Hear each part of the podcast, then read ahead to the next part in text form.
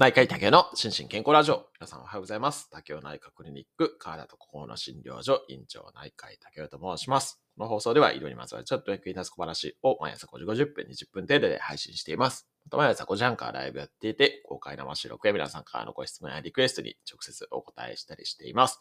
アフタートークも人気です。ぜひご参加ください。ということで、えー今日は日曜日、医師国家試験クイズの日ですけれども、えー今日も医師国家試験一緒に皆さん解いていきたらと思います。というか、まあ今日リアルにですね、実は医師国家試験やってるんですけれども、これの過去問ですね、をやりたいと思います。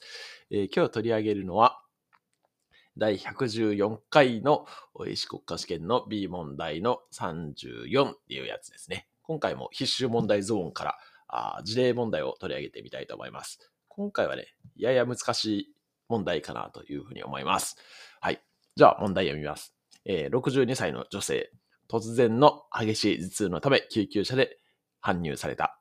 おしん及び、あ、おしんって、あの、吐き気ですね。及び、嘔吐を伴う強い頭痛があり、救急車を要請した。意識レベルは JCS1 の1。これちょっと難しいと思いますけど、まあなんとなくはっきりしないっていうやつですね。えっと、体温36度9分、心拍数92回パー分、正、えー血圧158、あ、違う、150の88、えー呼吸数14回パー分、SPO2、えー100%、かっこ鼻加入らあ1リットルパー分酸素投与か。えー神経診察では、あ肩麻痺、変麻痺を認めないが、右の眼瞼下垂を認める。眼瞼ってまぶたのことなんで、あの右のまぶたがやや下がってるかなっていう感じですよね。はい。で、えー動向径ですね。動向は、あの、ライトを当てるやつですね。えー右が6ミリ、左3ミリ。えー対光反射。まあ、対光反射ってあんまりね、あの、非医療者は知らないかもしれないですけど、光が当たるとね、こう動向って収縮するんですけれども、それが、えー左は迅速だが右で消失しているっていうような、そんな方です。で、えー最も考えられるのはどれかっていうことで、まあ答え、正解は1個ですね。え1個選べっていうことです。はい。A、髄膜炎。B、脳梗塞。C、片頭痛。D、緊張型頭痛。E、脳動脈瘤破裂。はい。ということでいかがでしょうか。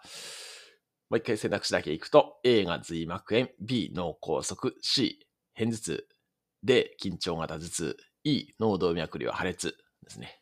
これ全部聞いたことはある病名じゃないかなと思うんですけど、髄膜炎だけもしかしたらね、聞いたことないかもしれないですけど、他の病名はね、まあ、まあ有名ですよね。はい。ですけども、これね、ちょっとした引っ掛けになっていて、まあでもこれはね、必修問題ゾーンなんで、あの、医学生は答えられないといけないっていうゾーンですね。はい。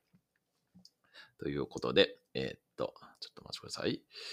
えーっと、スペースの方から、あ、B にします。脳梗塞。はい。えーっと、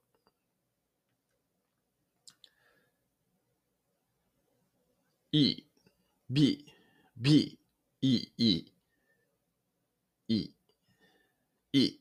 あ、B と E で割れてますね。やっぱりそうですね。はい。B と迷いました。B と迷いましたけど E なんですね。なるほど。はい。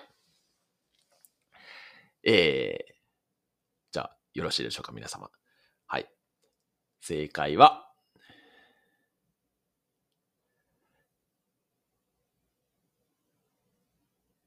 E が正解ですね。はい。正解の方おめでとうございます。ちょっといつもより食べました。はい。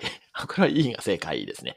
はい。えーっとね、これはね、実は初めのね、もう、あの、2分目でもう正解決まってるっていう、もう後読まなくてもこれはもう、えーっと、いいですね。はい。っていう、それぐらい問答無用の問題なんですけど、逆にね、後半読むとちょっと悩ましくなるっていう、そんな感じの問題ですね。はい。で、えっと、まあ、これはもう、あの、突然発症のね、えー激しい頭痛、しかも、こう、吐き気とかね、応答を伴う頭痛は、これはね、もう、くも膜下出血一択なんですよね。はい。で、いいよね、くも膜下出血と書いてないところがね、ちょっとしたトラップで、まあ、これ、くも膜下出血って書いていたらね、まあ、誰でもそれ選ぶと思うんですね、医学生な、なんですけれども、まあ、あえてその原因ですね。まあ、大体、えっ、と、こういう、まあ、内因性のというか、あの、怪我、外傷でないくも膜下出血はね、脳動脈瘤の破裂なんで、そういう風に書いているところがちょっとしたトラップかなと思いますけれども、はい。まあ、いいが正解っていう感じですね。で、まあ、これ、ドクター P とね、あの、宮川先生のところで、えっと、ロール、シャッハシンドロームですね。はい。の時にも、あの、頭痛の時にね、いろいろ問診してしまいましたけれどね、このサドンオンセットですね、突然発症でね、頭痛で、しかも、あの、激しい頭痛ですね。これはね、もう明らかに危険なことが起こっていて、その代表例がくも膜下出血なんですね。これ、まあ、よくね、バットで殴られたような頭痛っていうふうに言いますけれども、まあ、バットで頭殴られたことある人いないじゃないですか。いた、いないと思うんですけれども、でも、あの、例えとしてね、よくバットで殴られるような頭痛っていうふうに言われるぐらいで、もう、すごい激痛になるらしいですね。あの、私は経験したことないんですけれども、でも、患者さんはね、あの、本当に痛がってきます。はい。なので、まあ、これはもう、即、即画像検査に行くっていう感じですね。まあ、CTMR っていう感じですけども。まあ、MR やるかどうかちょっとあれですけどね。まあ、CT、まあ、まず CT って感じですね。はい。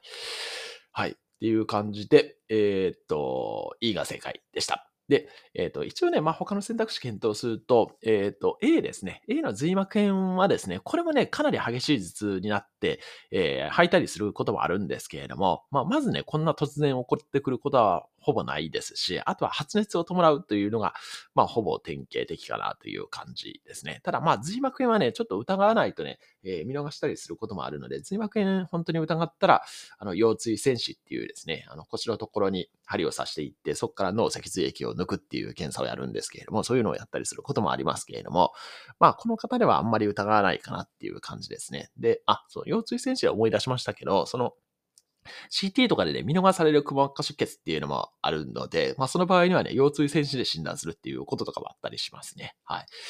ただまあ、髄膜炎はちょっと違うっていう感じです。はい。ただまあ、細菌性のね、髄膜炎は、これもね、緊急疾患なんで、あの、細菌性髄膜炎を疑う場合は、あの、即治療しながら検査もするっていうような、これもこれで、まあまあ急ぐ病気っていう感じですね。はい。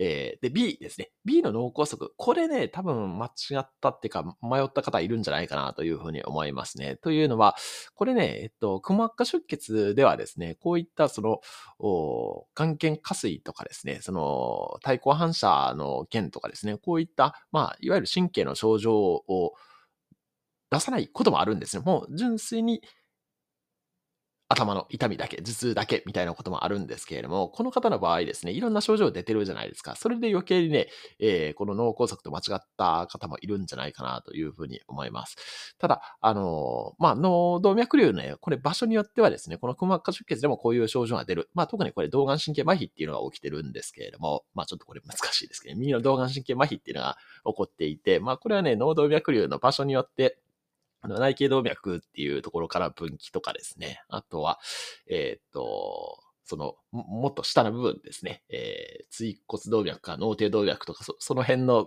ところの動脈瘤の破裂だとこういった症状が起こることもあるんで、まあこれはね、えー、脳梗塞ではないっていうことですね。で、あとはまあ脳梗塞もね、まあ突然起こってくることあるんですけれども、まあ、特にその血栓が飛ぶタイプの脳梗塞ですね。えー、で、えー、こういう突然にっていうことは起こりうるんですけれども、でも、基本的にはね、頭痛は伴わないっていうのが、あの、はい、脳梗塞なんで、まあ、この頭痛を伴っている時点でちょっと違うかなっていう感じですね。はい。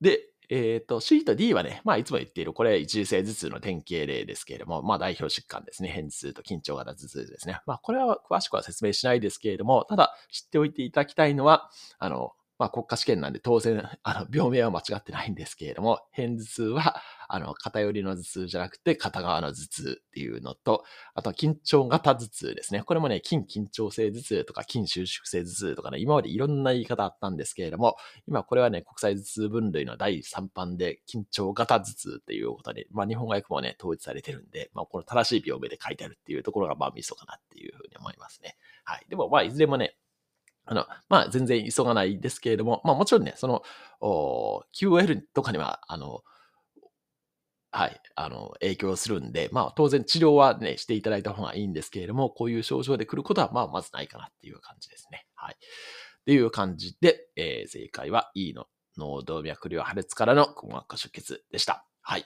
正解の方おめでとうございました。こんな感じでですね、えー、毎週日曜日は、えー、医師国家試験の過去問で勉強しようっていうことをやってますので、もしよろしければ、あまた来週チャレンジしていただけたらと思います。はい。では、今日も幸せな一日でありますように、お相手は内科医の竹でした。興味津々。